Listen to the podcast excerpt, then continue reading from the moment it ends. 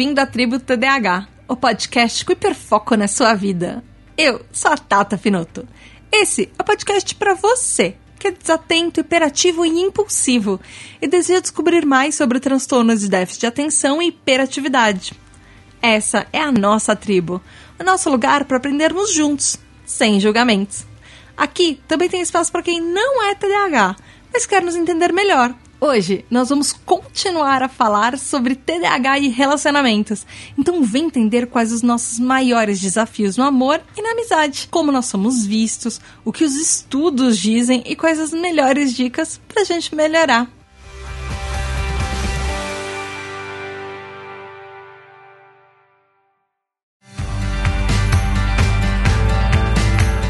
Tribo, tudo bem? Aqui é a Tata Finoto e hoje a gente vai continuar a falar sobre relacionamentos. Tem muita coisa para falar.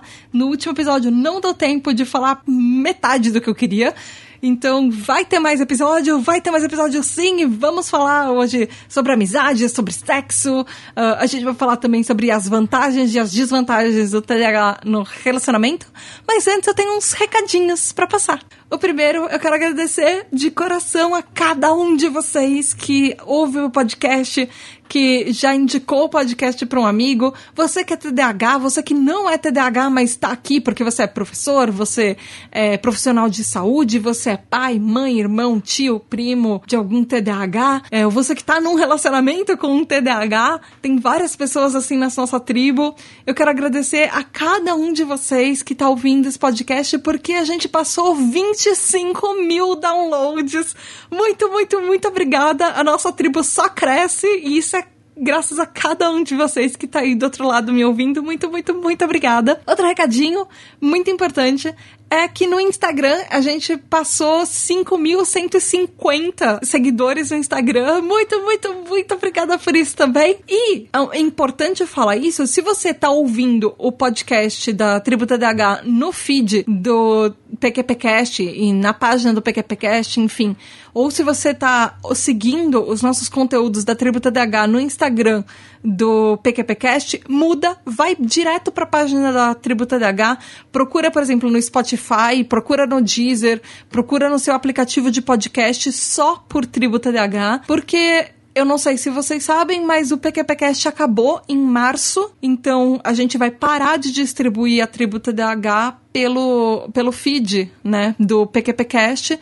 Então, a Tributa TDAH vai continuar, mas daqui a algum tempo ela vai parar de existir no, nas páginas, nos feeds e nos canais do PQPcast. Então, se você ainda está ouvindo a, a Tributa DH no, e acompanhando os conteúdos no PQPcast, para e vai assinar só Tributa DH. Estamos no Deezer, no Spotify, no Google Podcast, a gente tá no Pocket Cast, a gente tá acho que praticamente em todos os, os lugares que dão para ouvir uh, podcasts.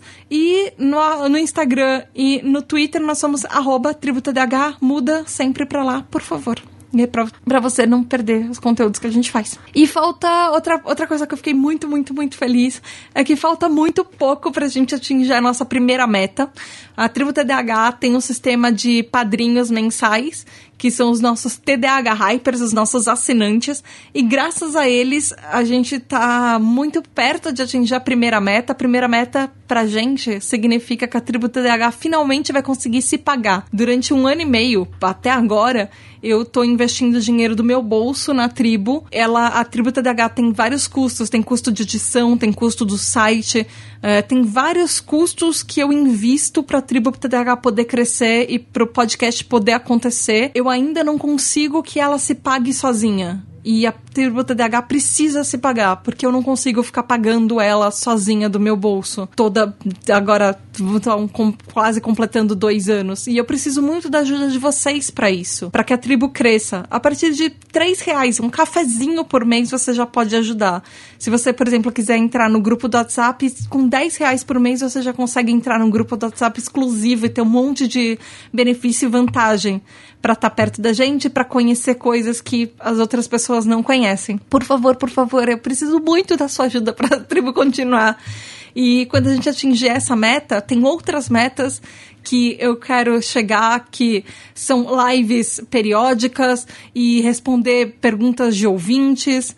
E também tem várias, várias, várias outras coisas, por exemplo, programas que eu vou chamar especialistas em diferentes áreas para chamar para eles participarem. Vários programas especiais e conteúdos muito mais difíceis que eu quero fazer e que depende de vocês, porque eu quero que essa tribo cresça, que eu quero mostrar nossa força TDAH e abraçar o quanto mais gente eu conseguir com a nossa tribo, trazer todos os TDAHzinhos pra cá, para nossa comunidade de acolhimento. E se você quiser ser um TDAH Hyper, você vai poder fazer parte desse grupo de WhatsApp exclusivo que eu falei. A gente lá tem encontros virtuais quinzenais, a gente faz jogos virtuais, a gente conversa, a gente se apoia.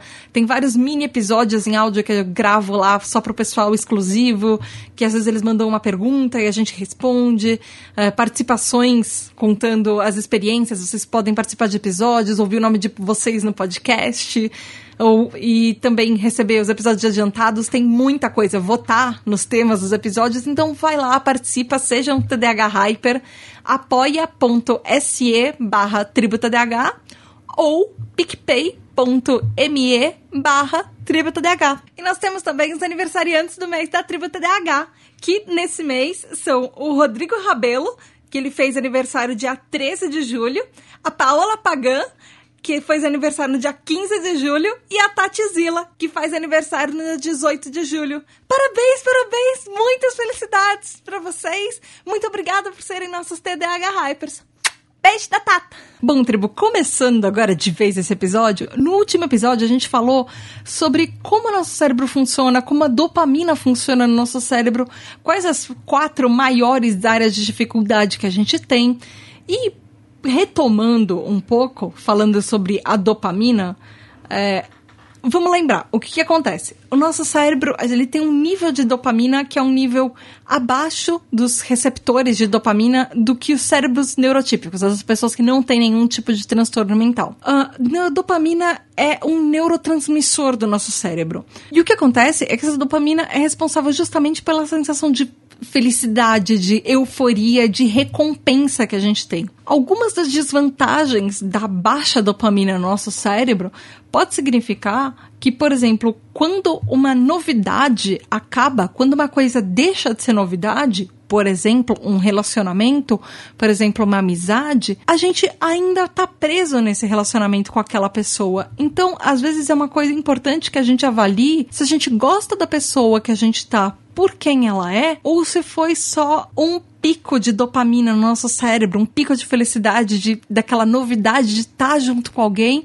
por estar junto com alguém e não por quem aquela pessoa era. Porque quando a dopamina baixa e tudo começa a ser rotina, que a gente começa a ver se a gente gosta mesmo da outra pessoa. E é importante a gente saber se a gente não tá mentindo para nós mesmos, se a gente não tá mentindo para aquela outra pessoa, ou se a gente não continuou em um relacionamento que a gente não tá feliz com medo de magoar uma outra pessoa. Se a gente não mantém uma amizade que pode não ser uma amizade legal pra gente porque a gente tem medo de não ter amigos. Se a gente finge que as coisas estão indo bem quando elas já estão ruins há muito tempo. Isso são efeitos que a baixa dopamina pode ter no nosso cérebro. Isso são efeitos que a gente sempre está buscando aquela novidade, aquela felicidade, mas que às vezes por causa de ter medo da gente ficar sozinho, ter medo de ser rejeitado ou de pular de um relacionamento para outro, procurando sempre é, essa euforia ou de repente ter casos de traição. Isso são coisas que o nosso cérebro podem afetar no nosso comportamento, o comportamento a biologia do nosso cérebro pode ser responsável por isso. Então é importante a gente conhecer o nosso TDAH e conhecer as pessoas com quem a gente se relaciona em diferentes níveis. As nossas, os nossos parentes, as nossas amizades, as pessoas com quem a gente se envolve romanticamente, para entender sobre isso, para a gente se entender, para a gente avaliar o que a gente quer e para a gente entender a outra pessoa, o que a gente quer dela e o que essa outra pessoa quer da gente. E o que encanta a gente nessa outra pessoa? Por que, que a amizade vale a pena? Por que, que o relacionamento vale a pena com aquela outra pessoa? E como que a gente fica se esse nível intenso de dopamina cai? Isso é importante a gente pensar. Hoje a gente vai falar um pouco de amizade. Alguns dos problemas mais comuns é, do TDAH nas amizades são que a gente é geralmente bem impulsivo e as pessoas não entendem direito essa impulsividade nossa. É muito comum pessoas TDAHs esquecerem nomes das pessoas. Então, às vezes, acabaram de te apresentar 15 amigos numa festa, você talvez tenha lembrado o nome de um. Talvez. Talvez seja a menina da blusa rosa, o cara do cabelo do Justin Bieber ou a outra pessoa de camisa vermelha. E os nomes dessas pessoas não necessariamente entraram no nosso processo cognitivo de memória. Porque lembrando, memória é uma coisa bem complexa. Às vezes essa informação se perdeu no meio do caminho. Às vezes a gente tem bastante dificuldade para esperar a vez de falar, então nas amizades isso pode prejudicar um pouco gente, nós sermos sempre a pessoa que está falando. A gente não sabe quando parar de falar e às vezes a gente não sabe ouvir. A gente tem problema, por exemplo, para focar a nossa atenção em atividades que a gente não tem interesse, ou aquela conversa chata que alguém, a gente já desistiu faz tempo, que alguém continua falando, ou aquela atividade que a gente nem queria estar tá lá fazendo aquilo, mas a gente está lá porque a gente é amigo de alguém e a gente se sente às vezes meio obrigado a estar tá lá naquele lugar, naquela hora, fazendo alguma coisa que a gente não queria estar tá fazendo.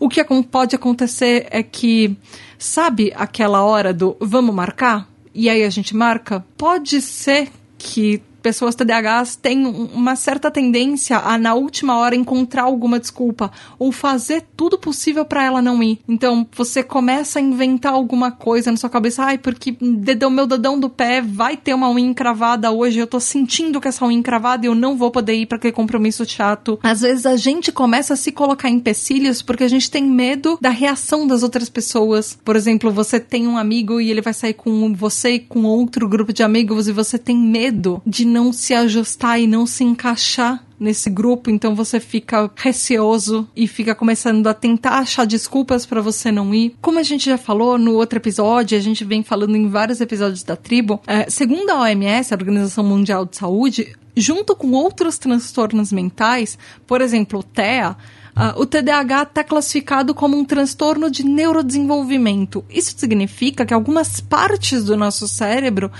eles elas amadurecem e se desenvolvem de uma, de uma maneira mais lenta do que as outras. Em compensação, existem áreas do cérebro TDAH que se desenvolvem com uma rapidez que é impressionante, que é muito maior do que os cérebros neurotípicos. Cada um com o seu cérebro como lhe convém, certo?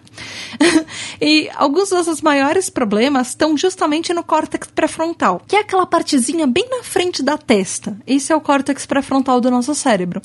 E entre muitas coisas, ela controla, por exemplo, as nossas habilidades de tomar decisões. Ou seja, falar a coisa certa na hora certa ou fazer o que os outros esperam da gente são duas das áreas que nós TDAHs às vezes temos maior dificuldade. A gente constantemente tem a sensação, e isso é de uma forma massiva para os TDAHs, que a gente não se encaixa direito nos grupos, que a gente é deixado de lado, que talvez aquelas pessoas nem gostem tanto assim da gente. Pode não ser verdade, mas existe uma sensação latente nos TDAHs que nós somos a pessoa rejeitada do grupo, que nós somos o elo fraco daquele grupo e que se qualquer coisa acontecer, a nossa amizade vai ser deixada de lado. Ou que a gente não é bom o suficiente para um relacionamento, às vezes a outra pessoa parece muito maravilhosa para estar tá junto com a gente. O que, que a gente está contribuindo para aquele relacionamento? E não necessariamente isso é verdade, mas isso é uma coisa que constantemente a gente sente. Por isso, muitas vezes, nós TDAHs passamos a evitar contato social. Desde a infância, desde a adolescência. A gente já tem uma tendência de passar por problemas, por exemplo, infância e adolescência, como bullying, que ele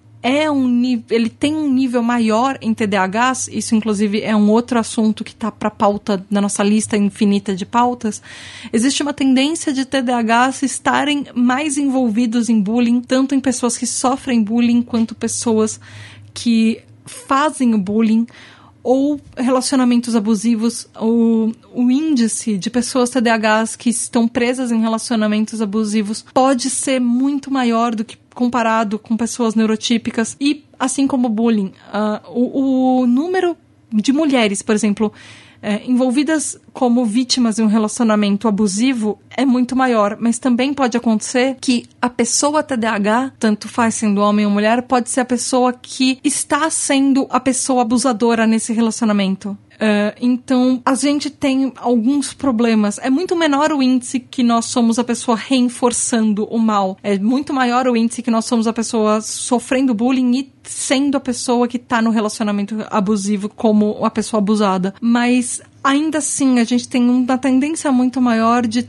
estar em situações sociais que são mais delicadas. A gente pode ficar mais ansioso do que as pessoas neurotípicas quando a gente não sabe como se encaixar numa situação, como a gente não sabe como agir, a gente pode ficar mais estressado, a gente desmarca os compromissos na, na última hora para evitar as frustrações, ou a gente às vezes se esforça demais para fazer amigos mais rápido, a gente pode acabar agindo de uma forma que não é quem a gente é, para agradar as outras pessoas fazer coisas que a gente não gosta justamente para agradar os outros.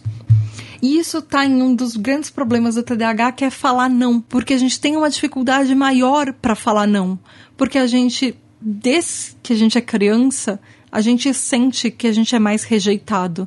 E isso tá naquele episódio que a gente já falou sobre disforia sensível à rejeição, que é o episódio 9.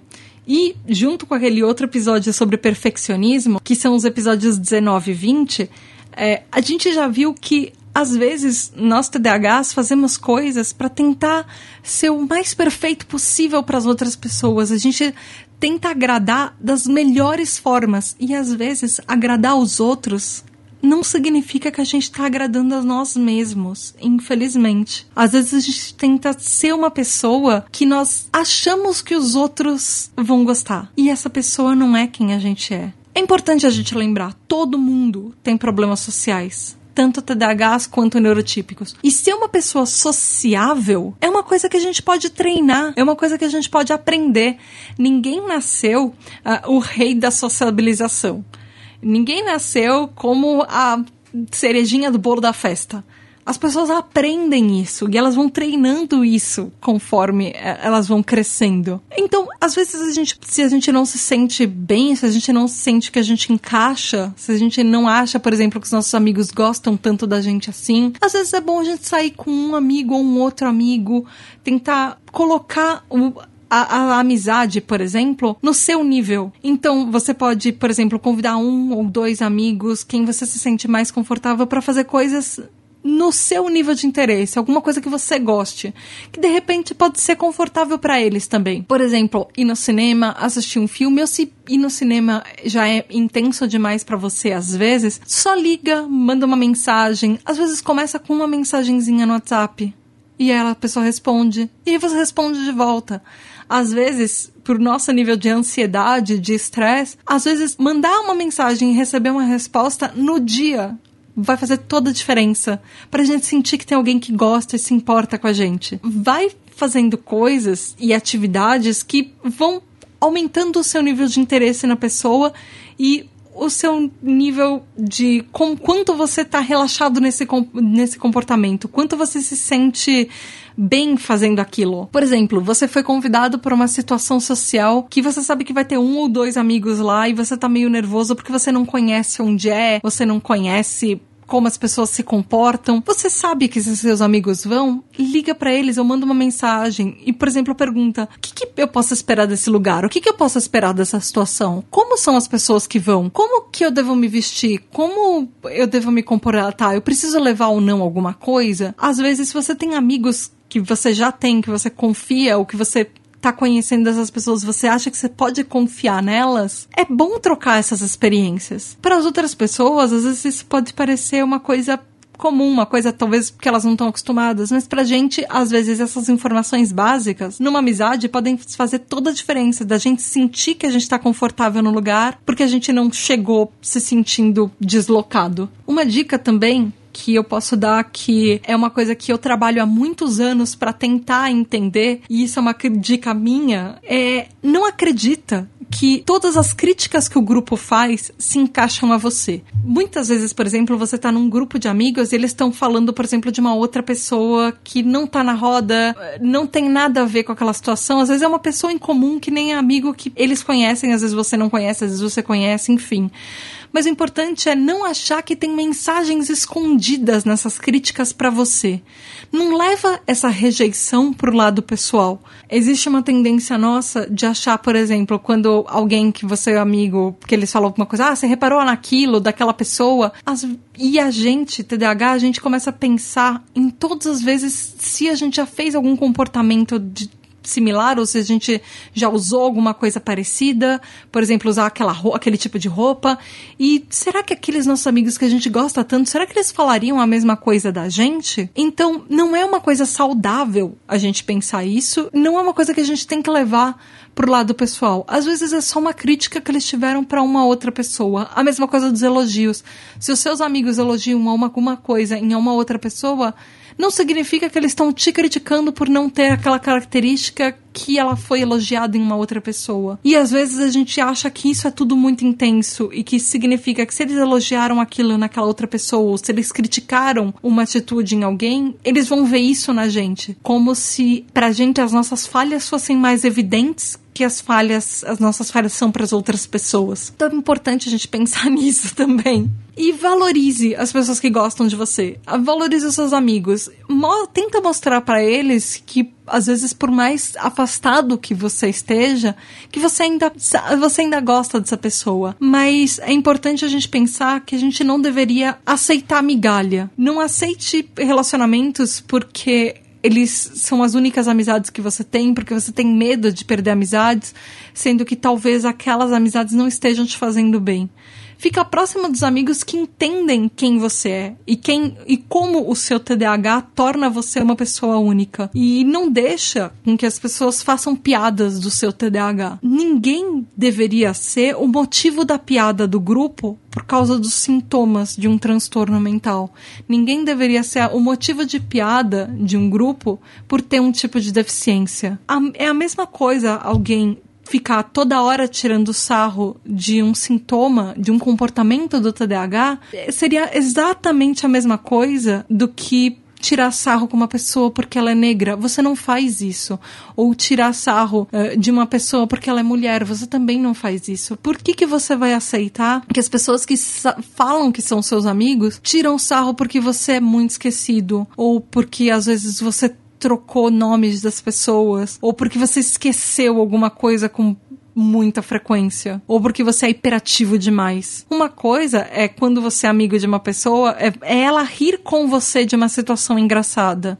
Outra é quando você se torna o centro da piada e elas estão rindo de você, não com você. E é muito importante pra gente que é TDAH, desde que a gente é criança, se você é pai e mãe de TDAH e você percebe que seus filhos estão passando por isso, ou se você é um adolescente ou você é um adulto, é importante a gente avaliar esse tipo de situação porque os comportamentos da sociedade com a gente às vezes podem ter nuances um pouco diferentes. Pode ser que a gente esteja em amizades que não vão fazer bem pra gente e nem pra nossa autoestima. Uma coisa importante de falar é que os nossos sintomas não são falhas de caráter.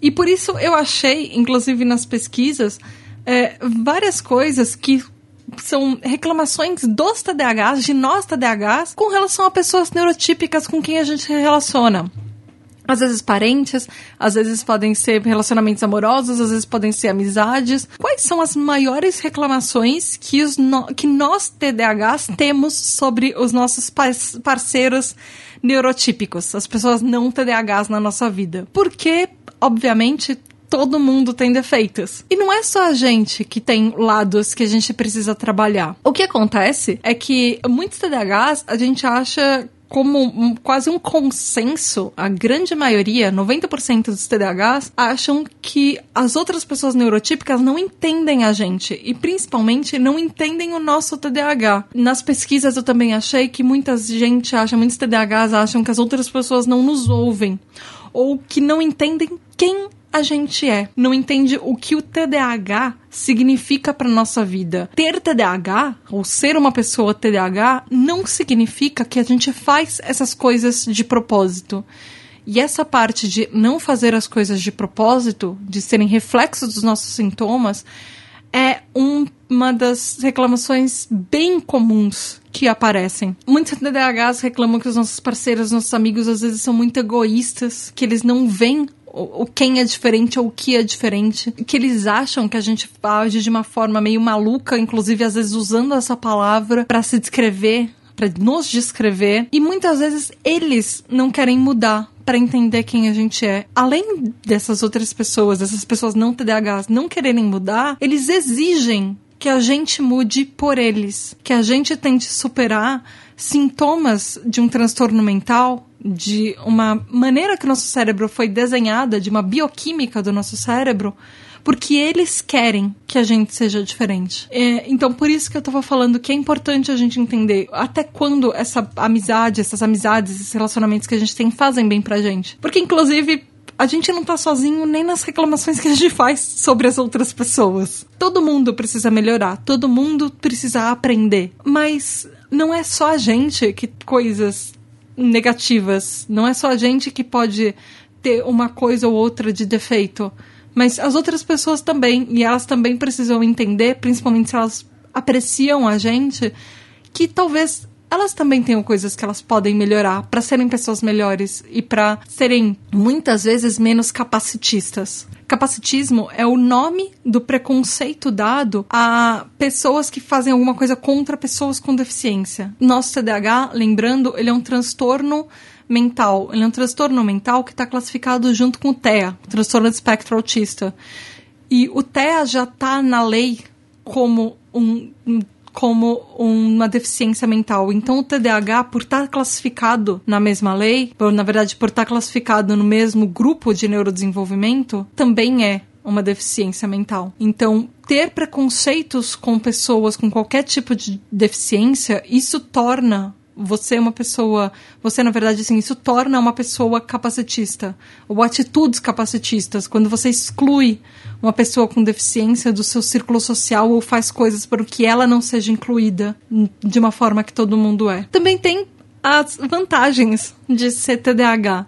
Eu sempre gosto de trazer nos programas depoimentos e visões que eu encontro e pesquisas sobre o que, que torna o TDAH único, o que, que nos torna pessoas incríveis. Achei uma lista muito, muito legal. Mostra como nós somos pessoas legais também para se ter por perto, não só na amizade, mas por relacionamentos amorosos também. Nós somos originais. Nas pesquisas encontrei muita gente se referindo ao TDAH como pessoas espontâneas, que podem ser fáceis de gostar, que nós somos pessoas vibrantes, nós somos criativos, nós somos extremamente inventivos e nós somos generosos também também. A gente tem uma facilidade para aceitar programas novos e diferentes, ter uma nova perspectiva na vida. Por causa do nosso TDAH, nós temos uma habilidade única para nos colocar em situações das outras pessoas e enxergar aquele, aquela situação por um outro foco. Nós também temos muita energia,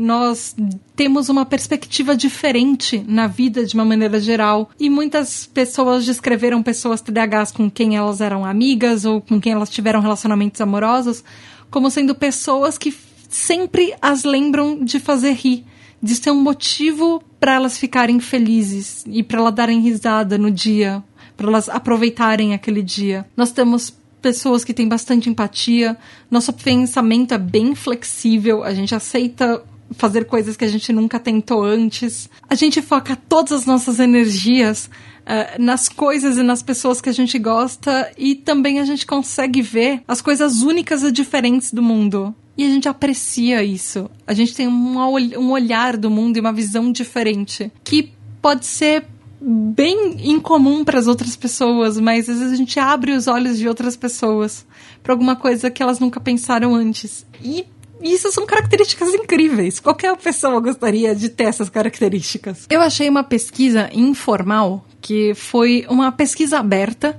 é, feita pela Attitude, que é um portal e uma revista que dá para traduzir é, mais ou menos, eu vou tentar, como tipo TDAH atitude, mais ou menos, que eles juntam a palavra TDAH em inglês, que é ADD, na verdade é a sigla antiga de TDAH, atualmente a sigla é ADHD, com a com atitude. Então seria mais ou menos alguma coisa do tipo TDAH atitude. Enfim, isso não é importante. O importante é que é da Attitude, é um portal, uma revista. E em 2018 eles fizeram uma pesquisa informal com mais de 700 pessoas, eram parceiras de pessoas TDAH em relacionamentos mixados, relacionamentos na verdade, casamentos neurodivergentes, onde uma pessoa era TDAH e uma outra pessoa era não TDAH. E saíram alguns resultados bem interessantes dessa pesquisa que eles fizeram e eu queria compartilhar isso com vocês. Na verdade,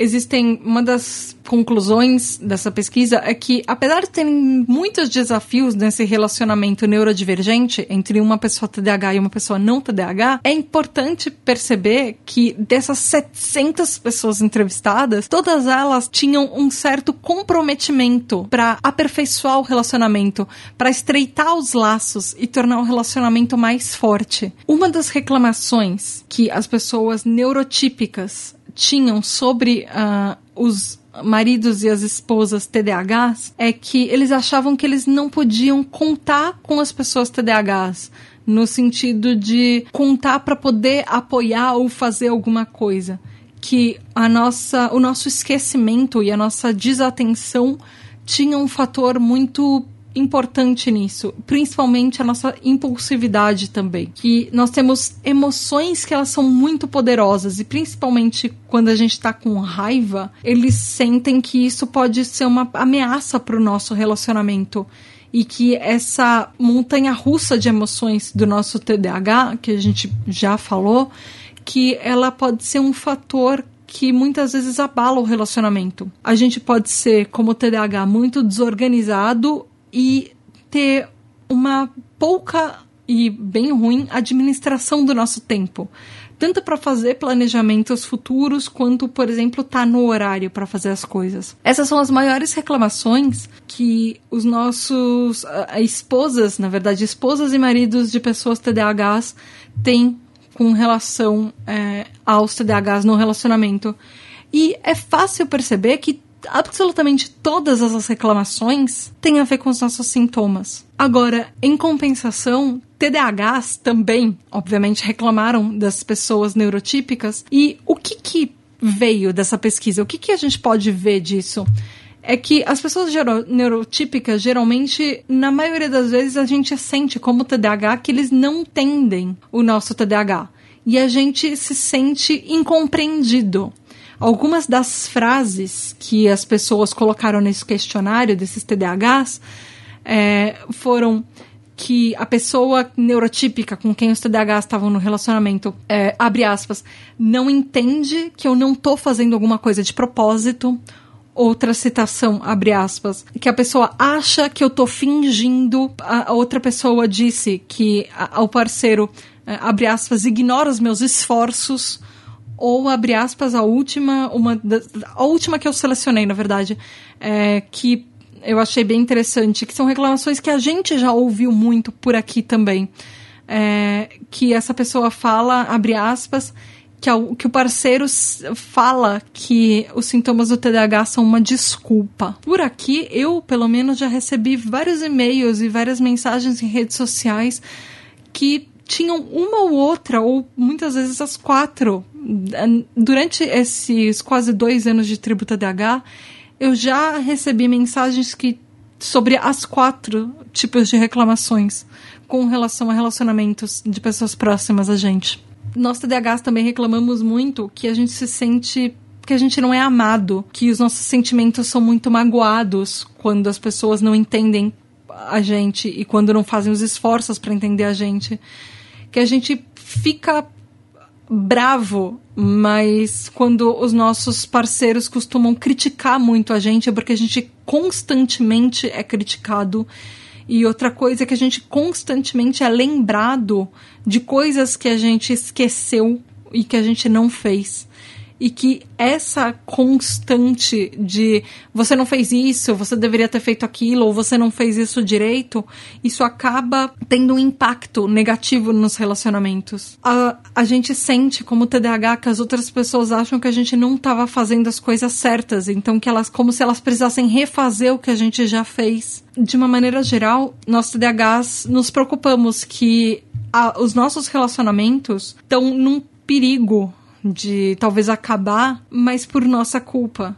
Porque a gente sente que esse peso, na verdade, não necessariamente esse peso fomos nós que colocamos no relacionamento, mas a gente sente como se nós fôssemos o fator que faz o relacionamento ficar mais pesado. E a gente internaliza essa culpa que muitas vezes não é nossa. Porque há, se há duas pessoas no relacionamento, as duas pessoas precisam ser igualmente responsáveis por tudo nesse relacionamento.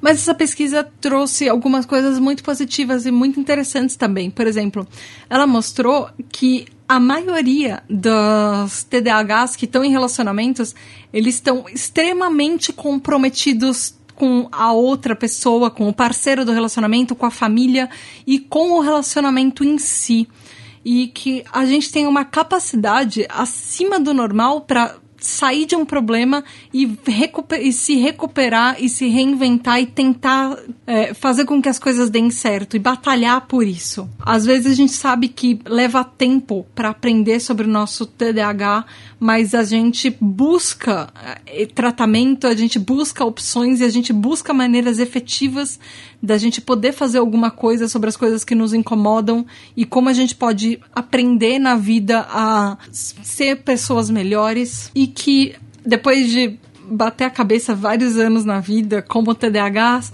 a gente acabou descobrindo e inventando estratégias que funcionam pra gente nos nossos relacionamentos. Essa pesquisa também da Attitude falou comunicação pode ser o desafio número um de relacionamento neurodivergentes, ou seja, de pessoas TDAHs com pessoas não TDAHs que muitas vezes as pessoas TDAHs, a gente pode ficar distraído quando a outra pessoa fala, ou a gente pode interromper com uma certa constância, ou que a gente pode interromper constantemente, é, que a outra pessoa às vezes não sabe dizer se o TDAH tá realmente prestando atenção no que está sendo dito. E que a gente sabe que a gente tem problemas processando as informações que esse nosso parceiro não TDAH fala, e muito disso tem a ver, por exemplo, com a nossa hipersensibilidade, porque muitas vezes não é só a pessoa falando, mas são os barulhos exteriores. É, às vezes é a luz, é, às vezes são outros fatores, como a temperatura do ambiente, que estão interferindo uh, em como a gente está concentrado naquele assunto. E por isso a gente, pode ficar com acessos de raiva e gritar, enfim, tornar a experiência numa coisa muito legal. Existem, por causa desses fatores, às vezes problemas de comunicação, de falha na comunicação entre nós TDAHs e os nossos parceiros. Como eu já citei antes, essa pesquisa comprova, na verdade, que muitos parceiros, muitas pessoas TDAHs sentem que elas são a fonte dos problemas do relacionamento. Muitas, muitas, é, é, eu tenho umas estatísticas que elas são um pouco tristes, que elas falam, por exemplo, que por volta de 20% das pessoas TDAHs, elas não conseguem muitas vezes ver nenhum ponto positivo que o TDAH delas pode ter no relacionamento, que elas só têm uma visão negativa sobre elas mesmas e que elas sentem que elas não são boas o suficiente para esse relacionamento. É muito triste pensar que podem ser 20% de 700 pessoas que participaram dessa pesquisa. Mas ao mesmo tempo, eu pelo menos fico feliz que são só 20%. Poderia ser um número muito maior. Então isso significa que um número muito maior de pessoas está aprendendo a identificar o TDAH com também pontos positivos, que é exatamente o que essa pesquisa fala que, por um outro lado, a maioria da, das pessoas entrevistadas conseguiram sim identificar diversos aspectos positivos que o TDAH trouxe para os relacionamentos. Por exemplo, a criatividade, é, como, por exemplo, fazer todos os eventos tornar isso coisas especiais. E isso é engraçado que não foram pontos que os TDAHs é, falaram. Isso foram pontos que os maridos e as esposas das pessoas TDAHs apontaram nos TDAHs como pontos positivos. Uh, eles falaram que os TDAHs com quem eles tinham relacionamento eram espontâneos, que eles eram muito produtivos quando estavam hiperfocados e que a gente tem uma capacidade que é fora do comum de aceitar e entender as outras pessoas quando elas estão com uma dificuldade e quando elas estão passando por um momento difícil, que a gente é único em saber fazer isso. E isso é muito positivo, pensar que existem pessoas à nossa volta que amam a gente como a gente é e que conseguem perceber as, essas características na gente e que conseguem ver o TDAH não só como uma coisa negativa, mas que como tudo na vida, tudo pode ser positivo e negativo, tudo pode ter um lado bom também. Para nós mulheres TDAHs, como assim, desde que eu comecei a tribo, eu sempre me propus a fazer cantinho da mulher nessa nossa tribo, porque eu sou mulher e porque tem muitas mulheres TDAHs que ouvem a tribo e quase não tem material que fala sobre nós mulheres, especialmente com relação ao TDAH.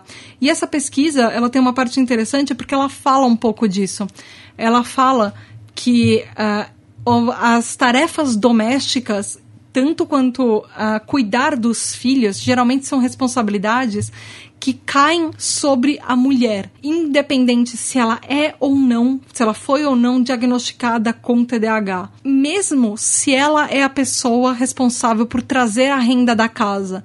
Então, quer dizer, isso não é uma novidade para ninguém. A gente sabe que isso acontece em qualquer sociedade do mundo.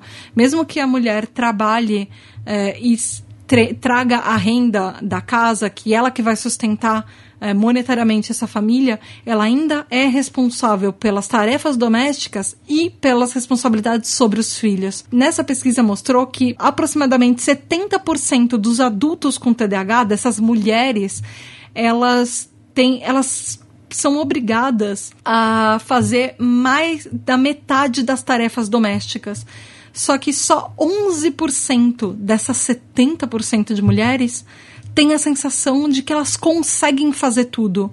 Então a gente sabe que o nosso TDAH, ele, a gente sabe que ele atrapalha em vários aspectos da vida. E não é fácil a gente, por exemplo, só ter que lidar com o trabalho. Mas quando você é uma mulher casada com TDAH e você, por exemplo, tem filhos, muitas vezes você sente que além de trazer o dinheiro para casa, você tem que cuidar de mais da metade das tarefas domésticas, cuidar dos filhos, cuidar da educação dos filhos e fazer tudo isso eh, e assim, fazer tudo isso de uma forma excelente, fazer tudo isso de uma forma que vai ser incrível. Só que a gente sabe que isso é difícil para qualquer pessoa, neurotípico ou TDAH.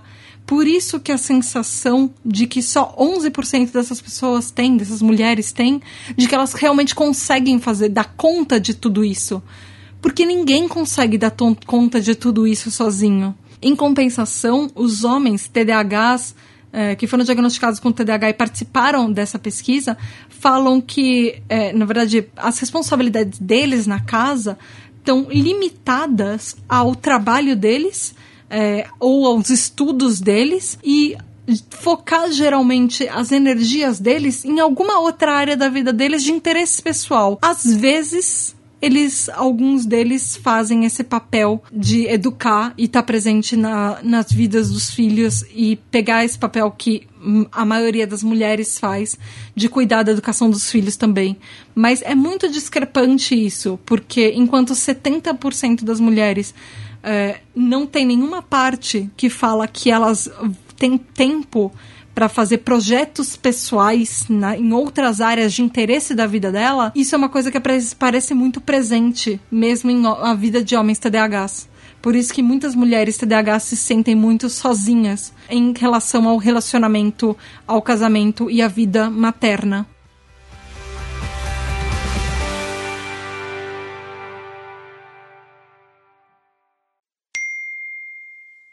Olá, meu nome é Mariana eu sou companheira de um TDAH, a gente mora em Juiz de Fora, Minas Gerais, e uma das coisas mais bonitas que eu vejo, assim, que eu acho mais legal que o meu companheiro desenvolveu por conta do TDAH, eu não sei se seria uma característica de todo TDAH, né? mas é algo que eu vejo que ele desenvolveu muito por conta do TDAH, é uma empatia muito grande, assim. Eu acho isso muito bonito e de, de perceber o outro e conseguir se colocar no lugar do outro e, e às vezes perceber que você tá triste sem você precisar falar, isso é uma coisa que é muito carente em homens em geral e que foi, eu acho que foi uma das coisas que mais me fez desenvolver primeiro uma amizade muito forte com ele e depois acabar me apaixonando.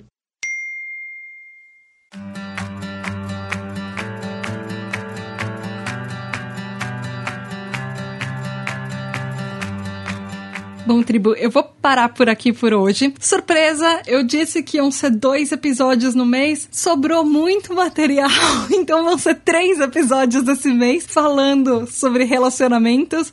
Então, na, daqui a 15 dias a gente volta falando um pouco mais. Da, dessa vez a gente vai terminar de falar sobre uh, relacionamentos afetivos, sobre amizades. Eu tinha prometido que esse episódio eu ia falar sobre sexo, mas eu vou ter que falar sobre sexo no próximo episódio, então fiquem ligados que vai ter, vão ter coisas apimentadinhas no próximo. Provavelmente não, mas. é, e eu vou trazer os estudos e finalmente dicas é, de como a gente pode fazer estratégias funcionarem a nosso favor e como a gente pode melhorar. Então, fiquem ligados daqui a 15 dias no próximo episódio da Tributa DH. E muito, muito, muito obrigada por vocês ouvirem. E mandem mensagens, falem o que vocês acharam do episódio, como são as amizades de vocês, o que de positivo vocês acham que o TDAH traz para as vidas de vocês. Por favor, mandem mensagem no arroba TributaDH, tanto no Twitter quanto no Instagram. Não esquecem de seguir a gente lá no Spotify, Deezer, Google Podcasts, iTunes e todos os aplicativos de podcasts. E você também pode ser um TDAH Hyper. Você pode fazer parte do nosso grupo exclusivo do WhatsApp. Você pode participar de encontros virtuais quinzenais que a gente faz na tribo também. Votar nos temas do episódio. E aí, o que, que você quer ouvir no mês que vem? Pode participar das gravações, contando as suas experiências. Você pode ouvir o seu nome nos episódios, receber os episódios adiantados. Por sinal, todos os TDAH Hypers já sabiam antes do começo do mês que esse episódio ia ser em três partes e eles já ouviram as três partes muito antes de vocês. Então, fiquem ligados, sejam nossos apoiadores, sejam nossos TDH Hypers e descubram várias coisas de vantagem que todo mundo, todos os nossos TDH Hypers têm. Você pode ir lá no apoia.se barra tributadh ou picpay.me barra tributadh. Muito, muito, muito obrigada aos nossos apoiadores. Gabriel Nunes, Richard Van Baster Cramargo Cruz, Wellington Ribeiro, Tatizila, Rafael Mendes, Juliana Cavalcante, Regiana Ribeiro Andrade, Vitória Anderejevski, Michael Del Piero da Silva, André Luiz Carvalho de Souza, Edu Caetano, Antônio Eduardo, Rafa, Tibério Dantas, Gustavo Nemet, Luciana de Moraes Souto, Bia Carvalho, Devaneio Eu, Kelly, Daniel Jimenez, Nath, Marco Rossi Prevote, Matheus Marino, Rodrigo Azevedo, Luana dos Anjos, Rafael Nascimento, Laura Frexia, Mariana Granado, Márcio Ferreira, Domi, Shirley Gonçalves Teodoro, Rodrigo Rabelo Nascimento, Mareu, Daniel, Amauri,